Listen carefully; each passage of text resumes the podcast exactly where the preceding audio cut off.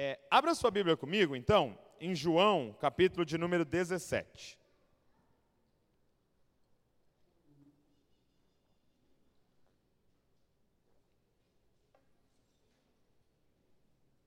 João, capítulo de número 17.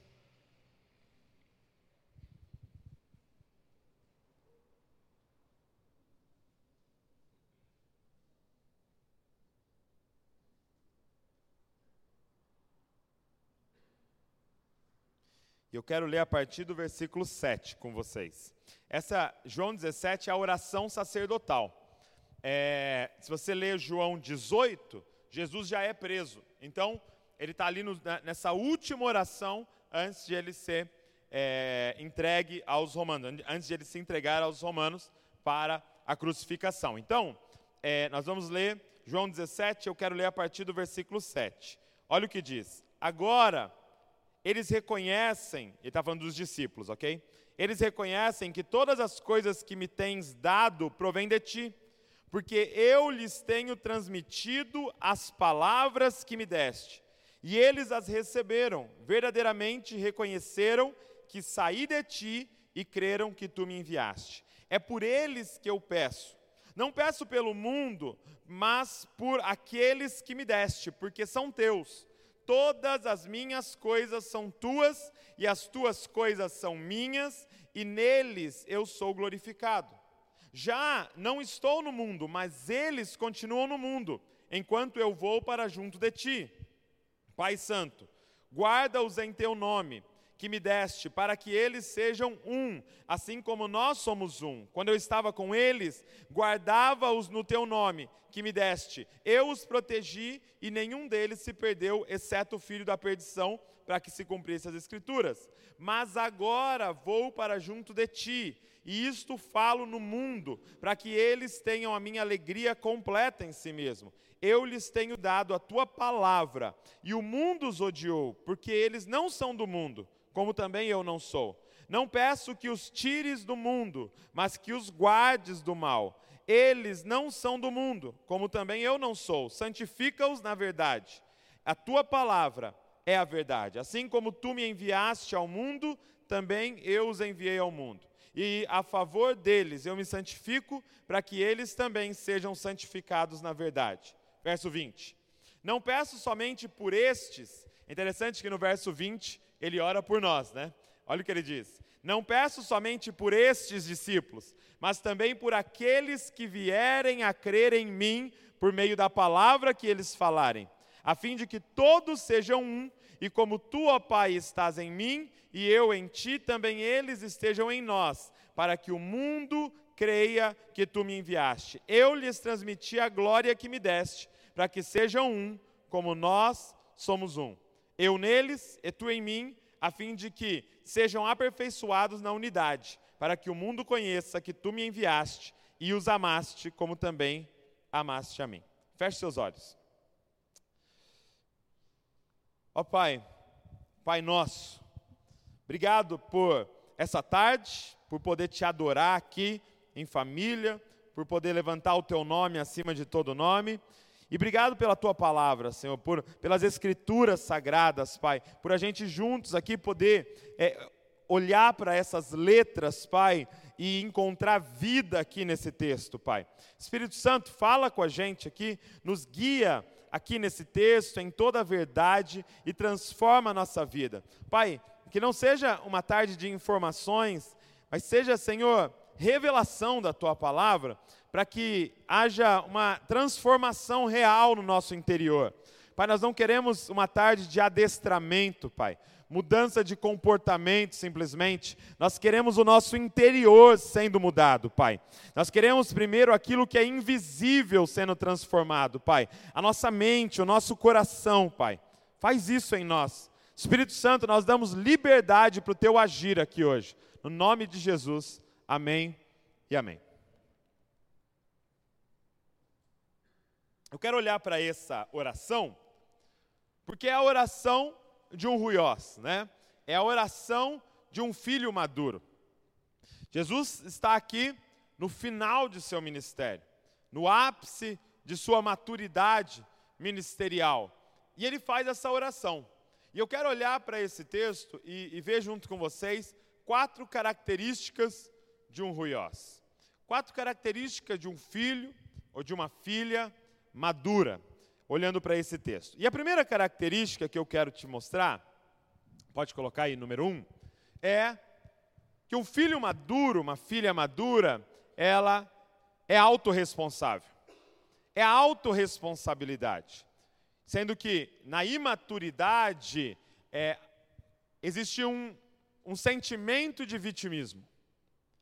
A imaturidade nos leva para um vitimismo, enquanto a maturidade nos leva para uma autorresponsabilidade. É verdade que a criança, ela nunca, é, é, ela, ela nunca se responsabiliza por aquilo que está acontecendo. Eu não sei se você já viu uns vídeos super engraçados, eu até pensei em trazer, mas depois eu não consegui é, organizar para baixar. Mas um vídeo super engraçado que a mãe está perguntando assim: quem foi que fez? E a nenezinha fica assim: foi ele, pro irmão. E o irmão falando: não, foi ela. E outra: não, foi ele. E basicamente é o que acontece com a gente. Toda vez que acontece algo na sua vida, toda vez que algo desagradável acontece, é, a nossa imaturidade faz com que a gente procure um culpado. Se você lê o texto de Gênesis, capítulo de número 3, quando há a queda, a mulher come do fruto, o homem come do fruto, e aí quando Deus chega para perguntar: Ei, homem, macho, o que, que você fez? Foi a fêmea que você me deu. Já culpa ela. Aí ele vai para a mulher: O que, que aconteceu? Foi a serpente que você criou. Aí vai para a serpente, e a serpente não fala nada, né? Porque a serpente é o diabo, ele fala: Fui eu mesmo. Você vê que um sinal da imaturidade é esse vitimismo. Isso está acontecendo comigo, sabe por quê? Meu pai. Qual é o pai que eu tive? Isso está acontecendo comigo, sabe por quê? É a Dilma. É a Dilma que fez isso comigo. É esse país que eu nasci. É esse bairro que eu moro. É aquele, aquele tio que fez aquilo comigo na tal, na tal época da minha vida. Não, é por causa da cor da minha pele. Não, é, minha, é, minha, é, é, é a questão social. É, é, é, é porque eu sou pobre, não é porque eu sou rico. É porque sempre tem um culpado. Agora, qual é o problema disso? É que isso te paralisa e isso te deixa inerte. Porque se a culpa é da Dilma, o que, que nós vamos fazer a respeito? Porque se a culpa é, é do Brasil, o que nós vamos fazer a respeito? Porque se a culpa é do seu avô que já morreu, o que nós vamos fazer a respeito? Agora, quando você começa a amadurecer, você começa a ganhar uma noção de autorresponsabilidade. Meu irmão, olha o que Jesus ora nessa oração. Coloca aí para mim. No verso de número 9. Entrou uma música aí. No verso 19, perdão e a favor deles eu me santifico, para que eles também sejam santificados na verdade. Olha que Jesus não diz, ei, vocês precisam santificar mais. Ele na oração ele está dizendo, Deus, Pai, eu preciso me santificar mais. Jesus orando isso. Eu me santifico a favor deles. Eu, quem, quem é o responsável? Quem é o líder? Quem é o cabeça? Eu. Porque na verdade, gente, a vida de quem que você pode mudar? A sua. Eu lembro que quando eu estava me formando em psicologia, no último ano, a gente foi fazer estágio na clínica, né? Então lá na, na USF, em Itatiba, tinha, tem uma clínica, e a gente foi atender na clínica. E a primeira cliente que eu atendi era uma senhorinha, e aí ela veio tal, e, e ela gastava a sessão inteira falando mal do marido. Sessão inteira uma hora de sessão, né, 50 minutos, e ela falava mal do marido, falava mal do marido, falava mal do marido, e o marido ruim, marido péssimo, marido terrível, pintando a caveira do marido para mim. E aí, no primeiro dia, eu, super empático, deixei ela falar mal do marido um monte lá, e beleza. Aí no segundo dia, segunda semana de atendimento, ela falando mal do marido, falando mal do marido. Chegou no meio, eu falei, minha senhora, deixa eu te perguntar uma coisa. Quem que veio para a sessão? Quem que procurou ajuda psicológica? Foi o seu marido? Não, foi a senhora. Quem é a única pessoa que eu posso ajudar aqui? A senhora. Então a minha pergunta é: o que a senhora precisa mudar? A pergunta é: o que, que você precisa mudar? E deixa eu te falar quem é a chave para a sua família mudar: você. Quando você muda, tudo muda. Porque geralmente as pessoas ao seu redor são um espelho do seu comportamento. Você pode dizer, ah, minha sogra, minha sogra é terrível, minha sogra é não sei o quê. Ei, geralmente a sua sogra é um espelho do seu comportamento. É que você está esperando ela mudar para você mudar. Não, quem precisa mudar é você. Autoresponsabilidade. Quem é que está no controle da sua vida? É Deus em você. É você que faz as suas escolhas. Você não tem como mudar o seu passado, mas você pode fazer algo com aquilo que fizeram com você. É interessante que, eu, até, eu já citei isso aqui, mas quando teve a Copa do Mundo, eles fizeram, é, é, a Globo fez uma reportagem, é, todos, é, é, era no, acho que se não me engano no Jornal Nacional, eles faziam uma reportagem sobre um jogador da seleção brasileira. Então todo dia eles faziam uma reportagem sobre um jogador quase todos, dos vinte e poucos jogadores, se eu não me engano, tinha dois que não tinha crescido, sem pai, na favela, pobre, com dificuldade de ir para o treino. Todos os jogadores da, da, da seleção, as melhores seleções do planeta, passaram pela mesma situação: favela, pobreza, é, é, discriminação e sem dinheiro. Muitos passaram fome, todos eles. Ou seja, ter passado dificuldade era um pré-requisito para se tornar um sucesso. Agora, a mesma situação que aquele jogador que está lá no Barcelona passou, formou um traficante, formou um assassino. Agora eu te pergunto: a culpa é da favela? Não, a culpa é da resposta que você vai dar com aquilo que fizeram para você. Quem está entendendo o que eu estou falando? Todos os donos de clínica que estão recuperando um monte de viciado em drogas, sabe o que eles eram? Viciados. Mas qual foi a resposta que eles deram para a vida? Se tornar a cura para as pessoas que passaram pelo que passou. O que, que você vai fazer com o que fizeram para você? Autoresponsabilidade. Eu gosto de uma história que meu pai conta, de um pai que filho tava, tinha acabado de tirar a carteira de motorista e estava dirigindo tal, e, e aí o pai falou assim, ó, seguinte, então, me leva para a oficina onde o pai trabalhava, deixa eu ali que eu preciso terminar um trabalho rapidinho, e aí você pode dar uma volta com o carro, depois volta a me pegar. Beleza. Aí parou na, na oficina, o pai falou, ó, vou ficar aqui, onde você vai? Ele falou, ó, vou na casa de um amigo, vou ficar uma horinha e volto te pegar. Beleza, então, ó, mas volta, porque eu tenho compromisso, tal, tal, tal. Beleza. E aí o menino foi. Deixou o pai lá e foi na casa do amigo. Chegando lá, o amigo falou: "Pô, você está de carro, que legal, tal. Vamos, vamos dar uma volta, vamos no cinema, tal". E o menino querendo se mostrar, foi. Foi com o carro, foi no cinema e tal. E aí atrasou para ir buscar o pai. E o pai, preocupado, ligou na casa do amigo, e aí a mãe falou: ah, eles foram no cinema tal. E ele falou: Meu Deus, mas ele combinou comigo e tal. E aí o menino lembrou do pai e voltou correndo, e o pai lá esperando um tempão e tal. E aí o, o, o pai entrou no carro e falou: Meu, onde você foi? Ele falou: Não, estava na casa do meu amigo lá, que eu perdi a hora tal. Começou a mentir para o pai. Aí o pai falou para ele: Cara, eu liguei lá. Ela me falou que vocês foram no cinema e tal. E o pai falou assim para ele: Para o carro, vou descer do carro. Eu vou descer e eu vou andando para casa. Ele: Não, pai, não faz. Não, eu vou, eu vou andando porque eu preciso pensar. E aí ele falou: Não, e o pai desceu do carro. Ele: Não, pai, entra, por favor. Ele falou: Não, filho, fica tranquilo, vai tranquilo para casa. Eu preciso andar porque eu preciso pensar. Que tipo de pai sou eu que criou um filho para mentir para mim? Eu preciso pensar sobre mim, não é sobre você. Eu preciso entender o que, que eu fiz. Sabe, será que nós não temos que pensar isso? Que tipo de marido sou eu que a minha esposa não está feliz? Que tipo de esposa sou eu que o meu marido não está satisfeito? Quando é que você vai entrar nesse lugar de autorresponsabilidade, de parar de um vitimismo, de achar culpado e olhar para você, a única pessoa que Deus deu poder para você mudar? Você a sua história, a sua vida. Então, Pai, eu me santifico em favor dele. Você quer mudar seus filhos? Muda você. Você quer mudar seu marido? Muda você. Quer mudar sua família? Muda você. Essa é a primeira característica de um ruió. Segundo, se você estiver anotando, anota aí. Uma característica de um filho maduro é que ele entende isso, que ele é um devedor. Quando você entra na maturidade, você começa a entender que você é um devedor.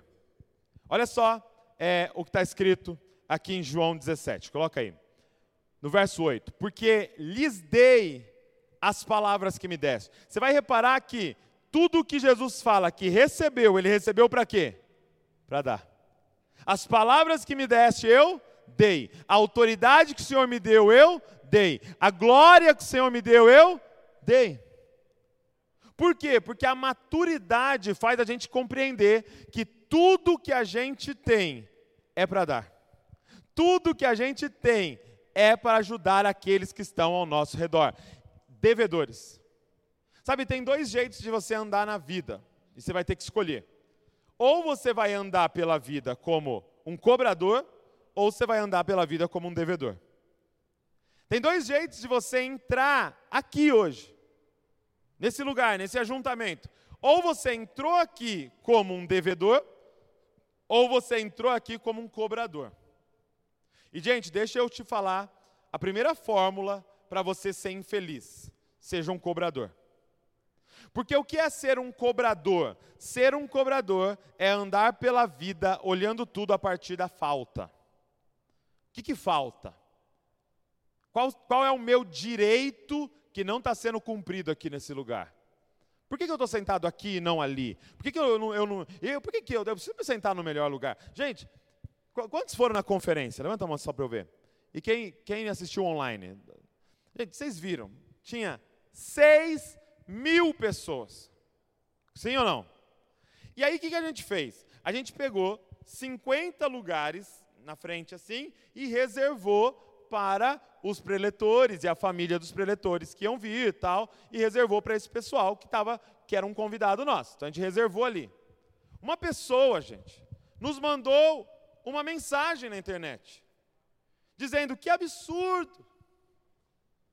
Por que, que os preletor não sentou em outros lugares e deu aqueles lugares para nós? Gente, eram 50 lugares. Como é que eu vou dar para 6 mil pessoas 50 lugares? Você entende que essa pessoa escolheu andar pela vida como cobradora? Estão me devendo. Vocês estão me devendo um lugar melhor. Vocês estão me devendo não sei o quê. Vocês estão me devendo mais amor. Vocês estão me devendo. Gente, coisa terrível é namorar um cobrador. Coisa terrível é namorar uma cobradora. E pior é se você casou com a cobradora. Não olha para o lado, fica reto assim. Coisa terrível é estar num relacionamento entre cobradores. E ainda mais quando dois cobradores se casam. Aonde é? Você está me devendo. Não, você está me devendo. Cadê o meu elogio? Não, cadê o meu elogio? Cadê o meu presente? Não, cadê o meu presente? Cadê o não sei o quê? E você está na vida, atrás dos seus direitos. O que, que a maturidade faz a gente entender? Que maior do que os nossos direitos são os nossos deveres. Eu entro aqui como um devedor. O que, que eu tenho que dar? O que, que eu tenho que fazer? Como eu posso contribuir? Como eu posso ajudar? E não como eu posso cobrar. E quando que isso muda na sua vida? Quando você tem um encontro com a graça de Deus.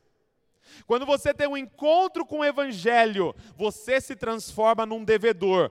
Por quê, gente? Nós vimos a semana passada. Qual é a nossa condição? Lembra? A nossa condição, Romanos, capítulo número 1, Aqui, ó, mão para trás, porque a gente não tem nenhuma obra justa para mostrar para Deus. Boca fechada, porque diante desse Deus justo não tem nenhum argumento. E cabeça baixa, porque somos culpados. E assim, ó, diante de Deus. Está escrito lá, mas Deus, que é rico em misericórdia, decidiu enviar o filho dele para morrer no seu lugar, para ele poder te adotar como filho e te fazer co-herdeiro com Cristo Jesus. Ei, deixa eu te perguntar uma coisa: um Deus infinito, quando derrama amor em alguém, derrama quanto de amor? Hã? Um Deus infinito, quando derrama amor em alguém, derrama quanto de amor? E você merecia quanto? Nada. Ele derramou infinito. Quanto que você deve? Olha, olha o que Romanos diz. Abre comigo aí, porque eu quero que você olhe para esse texto. Romanos 13. Romanos 13. Verso de número 8.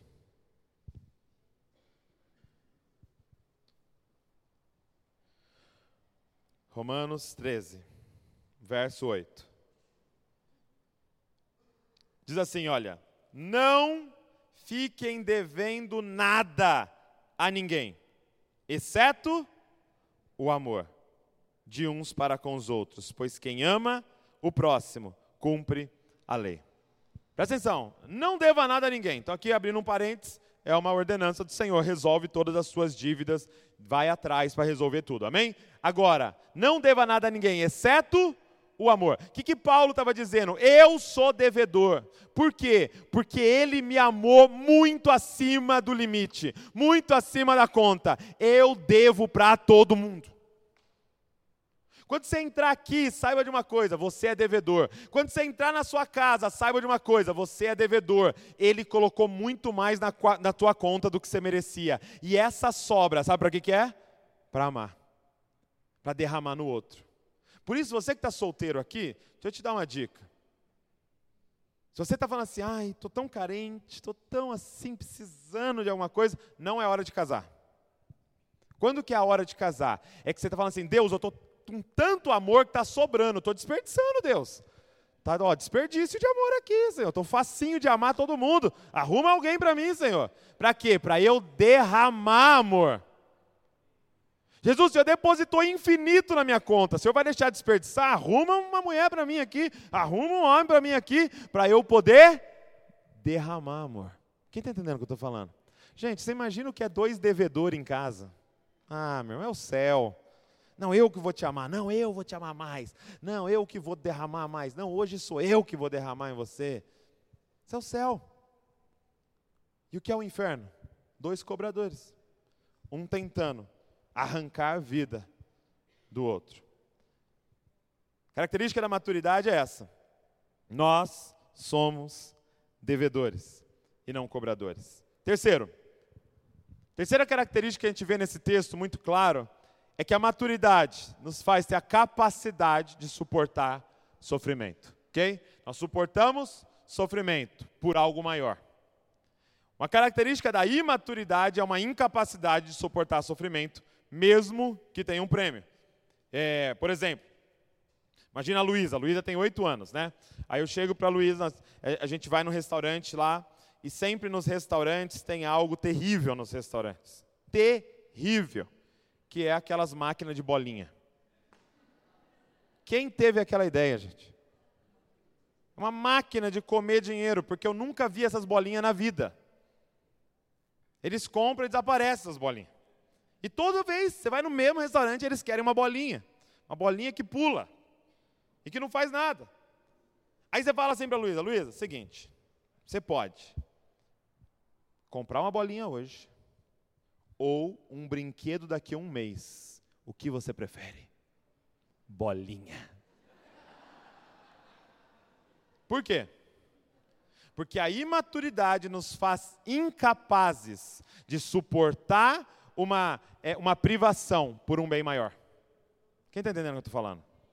A imaturidade tem uma característica, a miopia. Eu sou míope. E eu sem o meu óculos, não enxergo nada, não estou vendo a cara de ninguém mais aqui. Para mim é um, tudo embaçado, não vejo nos números, não vejo nada. Só que eu vejo melhor ainda sem óculos de perto. Então eu vejo claramente aqui perto e nada lá longe. Essa é a característica da imaturidade. É extremamente focado no hoje e nos prazeres de agora e não tem capacidade de lá longe. Quando você se torna maduro, você começa a suportar sofrimentos no presente por um bem maior no futuro. É por isso que nós adultos aqui temos tanta facilidade em fazer dieta. Por isso que a gente é tão bom com a academia. Por quê? Porque a gente suporta a dor, fácil, por um bem maior. Sim ou não? Essa capacidade de suportar. Olha esse texto aqui de João 17, coloca para mim aí. Dei-lhes a tua palavra e o mundo os odiou. Meu irmão, ele está falando que o mundo, e aqui mundo, gente, não é planeta, ok? Aqui mundo é o sistema mundano, ok? É o sistema. Então ele está falando, eu dei a, a palavra para eles e o mundo odiou eles. Ele está dizendo que esse mundo, esse sistema é de ódio, esse sistema é de destruição, esse sistema vai matar vocês. Mas olha a continuação. Porque não são do mundo, assim como eu não sou do mundo. Então você pensa que ele vai orar o quê? Pai, tira eles do mundo. Mas não. Olha a oração dele. Não peço que os tire do mundo. O mundo é terrível. Deixa eles aí, pai. Não peço que os tire do mundo, mas que os livre do mal. Por quê, gente? Porque tem um propósito de você estar aqui. Porque você é a luz do mundo, você é o sal da terra. Ei, você é filho de Deus e foi chamado para representá-lo nesse lugar. É uma capacidade de suportar sofrimento por um propósito. Gente, deixa eu te falar para você uma coisa. Deixa eu contar para você aqui o segredo da felicidade. Você que está nos visitando, só por essa informação aqui você já tinha que virar membro da família de Jesus Segredo da felicidade. Dois pontos. Deixa eu falar primeiro o segredo da infelicidade. Se você quer um tutorial para como ser infeliz, eu vou te falar agora. Como ser infeliz? Busque a felicidade. Pronto. Você vai ser infeliz. Porque o segredo para ser infeliz é buscar a felicidade. Porque é impossível buscar a felicidade. Porque felicidade não é algo que tem como buscar. Porque felicidade é o resultado de alguém que está buscando outra coisa, uma vida com propósito. Felicidade é um produto de alguém que está cumprindo uma missão. Isso não sou eu falando, é os sociólogos falando.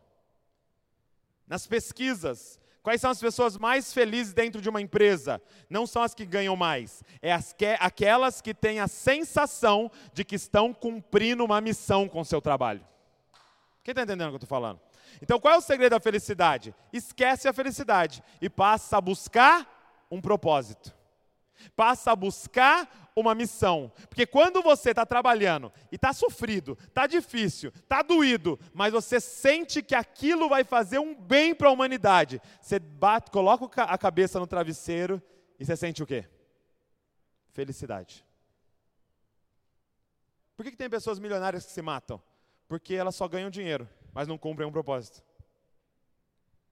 Porque o segredo da felicidade é você ter a capacidade de suportar sofrimento por um bem maior. Qual é a sua missão? Qual é o seu propósito? Você quer ser feliz, cara? Sirva, sirva, sirva e sirva. Você está aqui para servir. Você está aqui para se doar. Você está aqui para entregar a sua vida. Olha no verso de número 1, é, é, de João 17. Verso de número 1, diz assim: olha.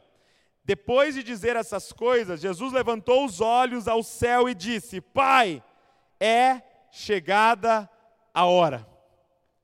O que, que ele está dizendo? Pai, chegou a hora. Do quê? Da cruz. Chegou a hora de eu ser glorificado. O que, que é ser glorificado, gente? Morrer. E por que é uma glória morrer? Porque nessa morte outros teriam vida. Você está entendendo que não é sobre a miopia do hoje, é sobre o propósito a ser alcançado na entrega dele? Cara, essa é a maturidade. É uma capacidade de abrir mão de prazeres momentâneos, de agora, por um bem maior.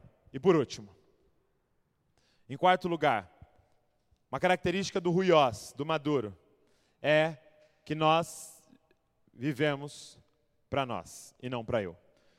Isso fica muito claro nesse texto.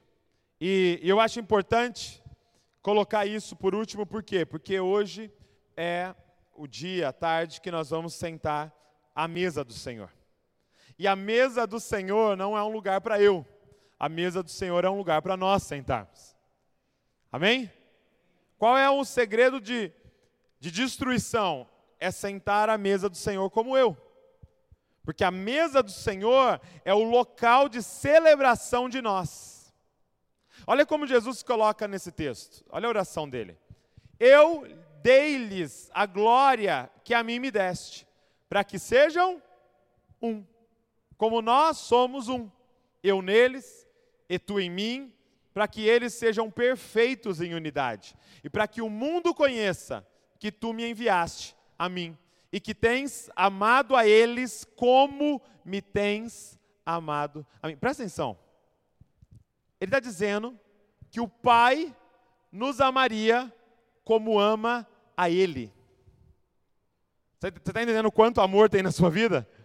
O Pai ama você como ama a Cristo Jesus. E Ele está dizendo o seguinte: que Ele deu a glória para nós. Para quê? Para que sejamos um. E quando nós fôssemos um, o mundo saberia que ele é o Messias. Gente, pode, a gente pode tentar todas as técnicas de evangelismo que existe. Se a gente ignorar essa, nós seremos, nós nos tornaremos inúteis. Não adianta fazer teatro no farol se a gente não viver isso aqui. Não adianta entregar panfleto para a Bragança inteira se a gente não fizer isso aqui. Não adianta o sopão se a gente não fizer isso aqui. Não adianta as cruzadas e as conferências se a gente não fizer isso daqui. Ele está dizendo: quando vocês forem um, o mundo saberá que o Pai me enviou. Às vezes a gente, por muito tempo, focou em prédio, focou em tijolos. Mas a verdade é que não importa quão bonito o templo que a gente construa, o shopping da esquina vai ser mais bonito que o nosso. Aí a gente foca em estrutura, em som, mas não adianta, a primeira casa de show que abrir ali vai ter um som melhor que o nosso.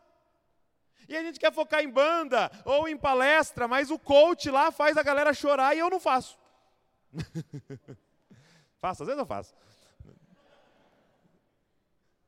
Agora, o que, que ele não tem como o que, que eles não têm como fazer? O que, que não tem como ser feito? É uma galera totalmente diferente, com sobrenomes diferentes, com backgrounds diferentes, com histórias diferentes, declarando que são um. É eu ter um negro e um branco dizendo que morreria um pelo outro. É eu ter um corintiano e um palmeirense dizendo que daria vida um pelo outro. E dizendo que são família, que são um e que apesar das diferenças vivem como um só homem e com um corpo, e quando oram, oram Pai Nosso, e quando comem e pedem pão, pedem o pão nosso, e quando falam do pecado, falam do pecado nosso. Isso não tem como eles terem, por quê? Porque isso é obra do Espírito Santo em nós. Quem está entendendo o que eu estou falando? Quando você trouxer um amigo, entenda uma coisa: ele não está vindo ouvir uma pregação, ele está vindo assistir uma família. O que vai tocar ele não é somente a pregação. É claro que a pregação toca, pregação do evangelho, mas o que consolida ele nesse lugar é ele olhar um povo que se ama de forma abundante e ele falar: "O que, que é isso? É seu irmão? É, é sua prima? Não, não. É meu irmão adotivo, porque o pai nos adotou e agora nós somos um aqui nesse lugar. Qual é um, um sinal de maturidade é quando o nós substitui o eu. É quando o nosso substitui o meu. Sabe um exemplo de maturidade assim? Muito simples. Ontem foi um exemplo de maturidade. O que aconteceu ontem? Porque ontem, sábado, foi a final da Libertadores. Sim ou não? E o Flamengo estava na final das Libertadores. E eu vi algumas pessoas falando que estava torcendo pelo River. E por que, que essa pessoa falou para mim que estava torcendo pelo River? Um time da Argentina. Que é beira uma blasfêmia, assim, sabe? Está ali, perto ali. Por que, que a pessoa falou que estava torcendo pela, pelo River Plate? porque. Aí você pergunta para ela, por que você está torcendo pro River? Aí ela responde assim, porque não era o meu time que estava lá. Mas que time que estava lá? Um nosso. Quem está entendendo o que eu estou falando? É uma coisa muito simples e boba, ok? Mas revela o quanto nós conseguimos olhar para nós e falar: não, eu, eu não gosto, porque, meu, flamenguista é chato pra caramba. Né? Porque flamenguista é corintiano com sotaque de carioca, entendeu? Mas, assim.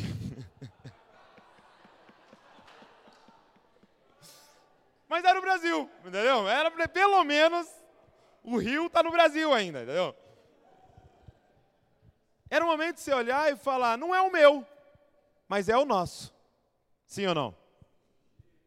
E falar: pelo menos é o Brasil que está sendo representado ali. E é uma brincadeira à parte, mas quantas vezes, cara, nós focamos sempre no eu? Nós focamos sempre no meu e o que é melhor para mim. E o caos que a gente está vivendo no Brasil e que, graças a Deus, eu creio que nós estamos prestes a viver uma mudança, é porque eu só penso no meu. E eu só penso na minha. E eu só penso no eu. E se tá bom para eu, tá beleza. quando é que a gente vai começar a pensar em nós? E se tá bom para todos nós? E sacrificar muitas vezes o meu e sacrificar o eu por algo melhor para nós. Hoje, nós vamos sentar à mesa do Senhor. E a mesa do Senhor é a celebração de nós. Se você olha em 1 Coríntios, capítulo de número 11, você não precisa abrir agora, no verso de número 29, olha o que diz: Pois quem come e bebe sem discernir o corpo, come e bebe juízo para si. Sabe quantas vezes é, você deixou de beber a ceia porque eu pequei. E você olhando para eu e olhando para mim, e eu sozinho, ajoelhadinho no meu canto, falei: eu não sou digno de comer a ceia. Sendo que ele está falando, sabe qual é o momento que você come juízo para você? Quando você come sem olhar para nós. Quando você come sem discernir o corpo, é quando a gente se reúne e não é uma reunião de nós, é uma reunião de eus. Quando que a igreja se torna destrutiva, gente? Ou, ou, a reunião se torna destrutiva? Quando é um monte de eu reunido e não um nós se encontrando nesse lugar. Quem está entendendo o que eu estou falando? Então hoje nós vamos cear. Nós vamos sentar à mesa. Mas nós vamos cear de olho aberto. Vai ser um desafio. Porque quando você pega o cálice, você já fecha o olhinho aqui, ó. Hum, aleluias. E você já fica coçando para ajoelhar. Que é para quê? Para não ver ninguém. Mas você vai cear de olho aberto hoje. Olhando para a expressão de Cristo que está do seu lado. Porque olha só, um pedaço do corpo de Cristo eu que vou comer. E o outro pedaço é o Tiago. E um outro pedaço é a Emília. E um outro pedaço é a Val e um outro pedaço é o Danilo. Ou seja, o pedaço que eu comi, a Val não comeu. O pedaço que está em mim não está na Val, só que o pedaço que está na Val não está em mim. Então nós precisamos uns dos outros aqui para expressar esse Cristo para Bragança Paulista, para expressar esse Cristo em Atibaia, para expressar esse Cristo em Extremo, em Mariporã. Nós precisamos desse Cristo. Nós precisamos uns dos outros aqui. Então você vai ser de olho aberto dizendo: Esse cálice é a nova aliança no meu sangue. Por causa desse sangue, nós temos uma aliança agora e podemos dizer: Nós somos um, porque somos maduros. Decidimos matar o nosso eu, para que nós possamos viver. Gosto muito da frase que o Paulo Borges diz. Ele diz assim: A igreja confundiu. A igreja pensou que Jesus veio para salvar eu. Jesus não veio salvar eu. Jesus veio matar eu para que nós possamos viver. Quando eu tenho encontro com a cruz, o que precisa ser crucificado? Eu e o meu. Para que Deus faça uma mudança gramatical na minha vida e tire todo o individualismo e todo o egoísmo e coloque em mim uma mentalidade de reino, de corpo, uma mentalidade de família. Fica de pé no seu lugar.